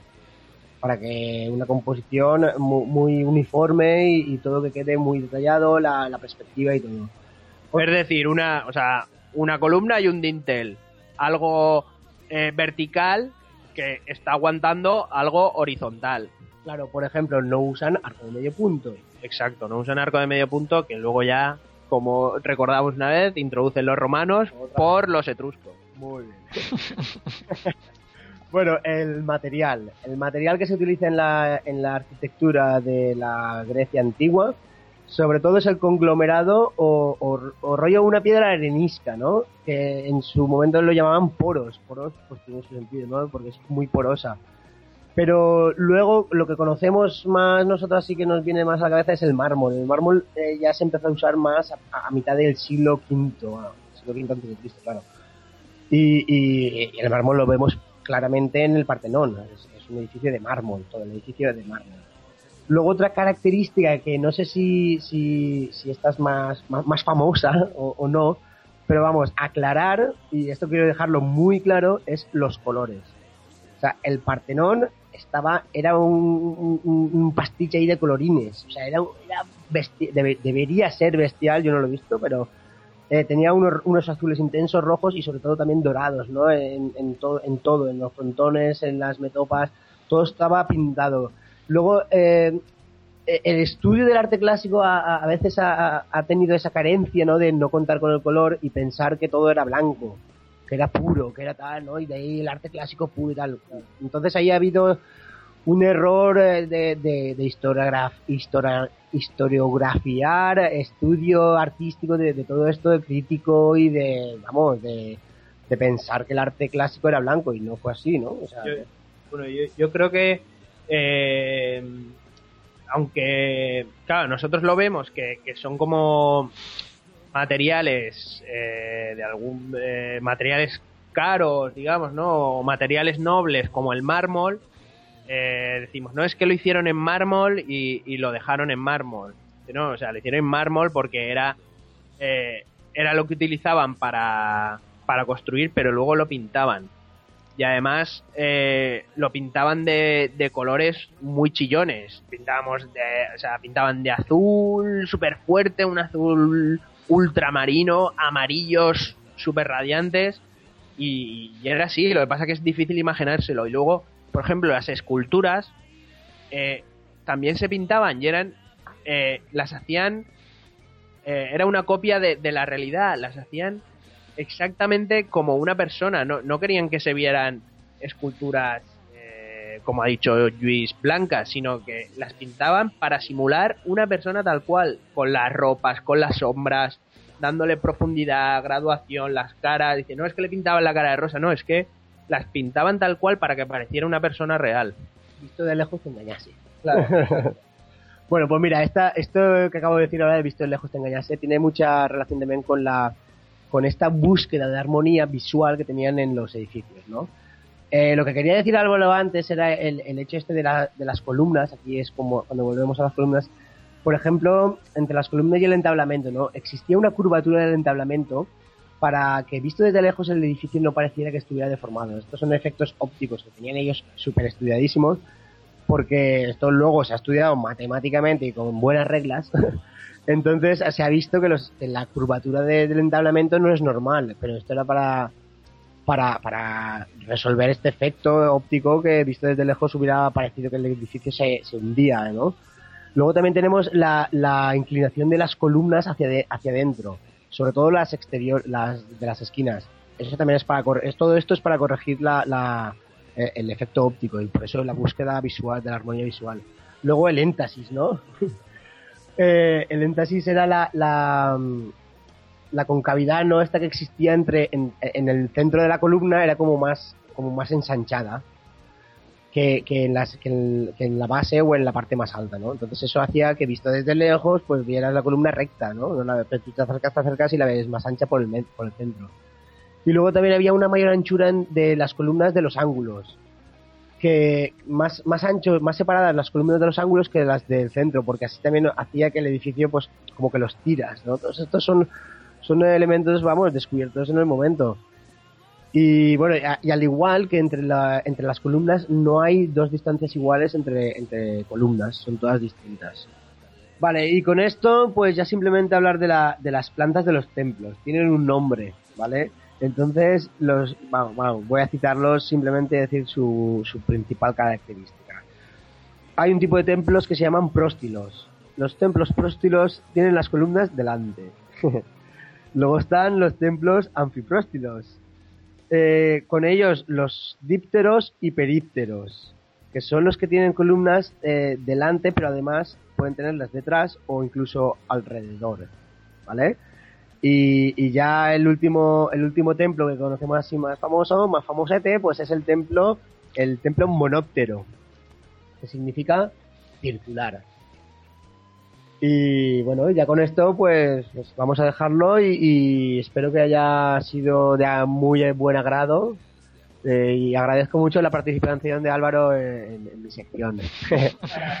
y eso, pues nada, eh, ya está todo.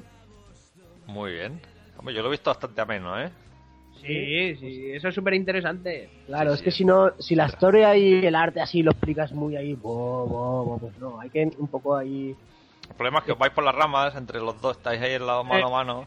Esa, esas, ese, esa nota musical teníamos que darla ahí, porque Además que estamos en Faes y la música está sonando ahí fuera y hace rato, eh, ya hace rato. claro, Ah, nos vamos a tomar unas cañitas por ahí a ver si vemos una falla. Para que nos dé el aire.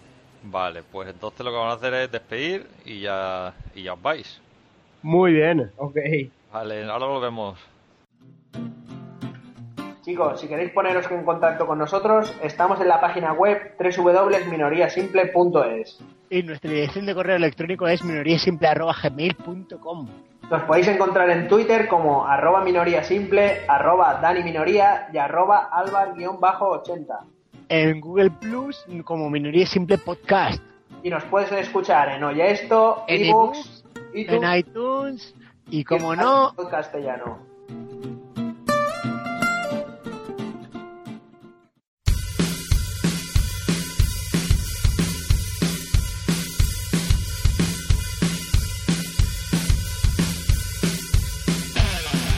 Pues nada, señores, este ha sido el episodio 27 de Minoría Simple.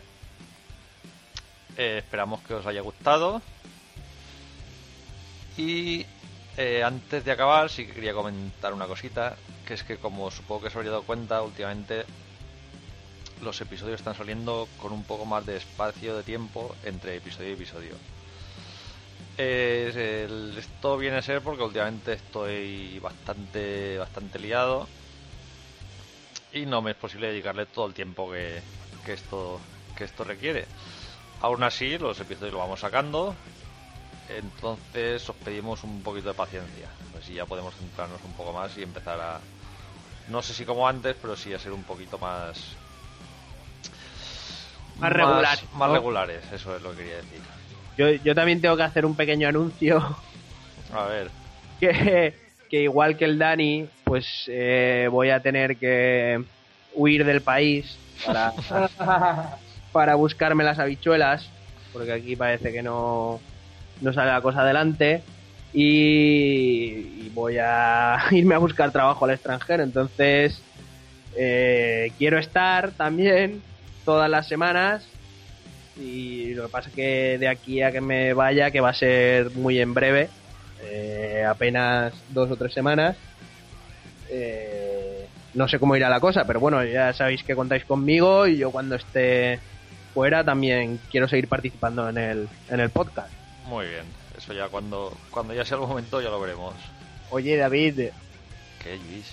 que, que me veo a ti y a mí haciendo el podcast solo, ¿eh? Ya, ya te lo digo. No, no, yo- yo- yo lo haré que si luego no tienen internet, que les sale caro, que el piso, que el trabajo... yo me veo al David y yo haciendo el solo, es el podcast aquí los miércoles por la tarde. Madre, madre mía. No, no, que no, que yo también quiero estar. Claro que sí, ya nos pondremos ahí todos en contacto. Muy bien, pues nada, vamos a dejarlo que ya. Y nada, hasta la semana que viene, ¿o no? Claro que sí, Sí, sí, la semana que viene estamos. estamos aquí. Ahora Bueno. pasada ya. Bueno, vamos a ir acabando, que juega el Valencia y nos tiene que ver aquí el director del programa.